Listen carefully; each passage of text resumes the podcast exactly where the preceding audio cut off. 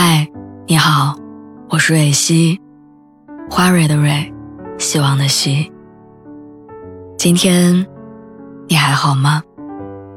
你可以在微信公众号和微博中搜索“蕊希”，每天晚上我都会用一段声音陪你入睡。听完今天的故事，祝你晚安，做个好梦。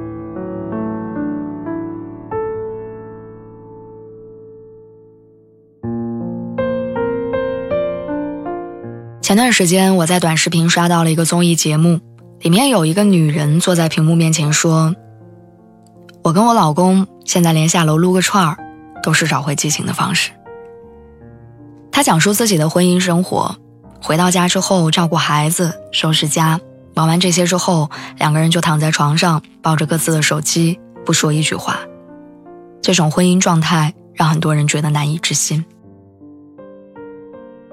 我想在他结婚之前，肯定没有想到自己梦寐以求的婚姻生活会是现在这副样子。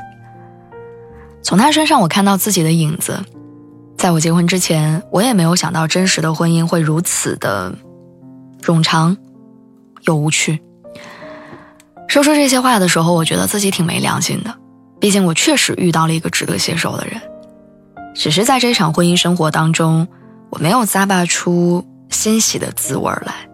反而被乏味的懒绳捆绑拖拽，逐渐脱离激情跟期待。曾经恨不得每天都黏在一起的欲望，也在婚后慢慢消磨殆尽。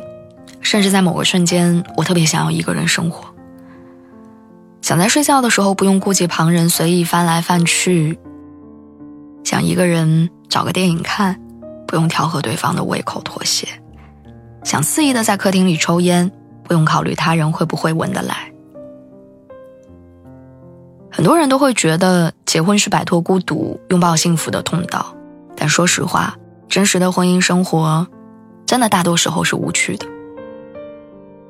在结婚之前，远至孩童的阶段，我曾经无数次幻想过自己的婚姻，觉得浪漫甜蜜，每天都把爱情揉进四季三餐的米饭粒里面，有情就能饮水饱。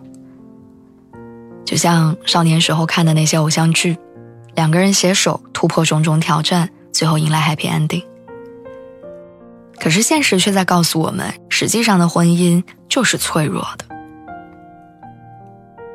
我记得电影《爱情呼叫转移》当中有个片段，徐峥扮演的男主角徐朗想要跟妻子离婚，他说：“你在家里永远穿这件紫色毛衣，刷牙的杯子要放在搁架的第二层。”牙膏必须要从下往上挤，每星期四永远都是一样的炸酱面和电视剧。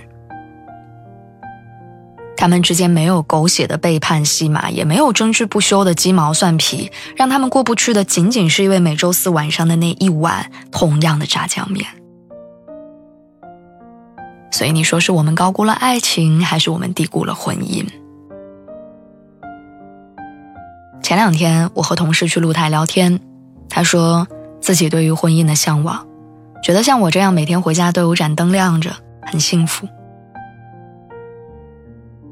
他说他也想要和爱的人拥有自己的小家，周末窝在沙发上看恐怖电影，一起吃夜宵，一起打游戏。也是在那一刻，我才忽然之间意识到，其实，在婚姻之前，我也这样期待过。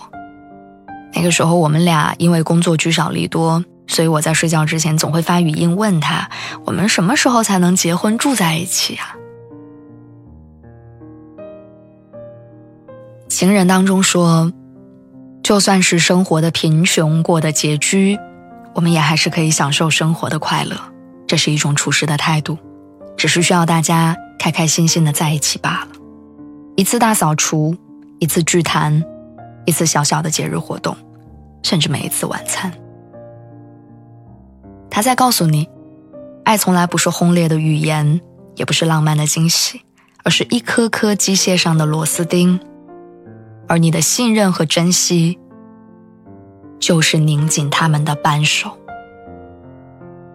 正是这些毫不起眼的螺丝和扳手，才撑起了你们美好婚姻的躯架。祝大家的婚姻都能美满常在。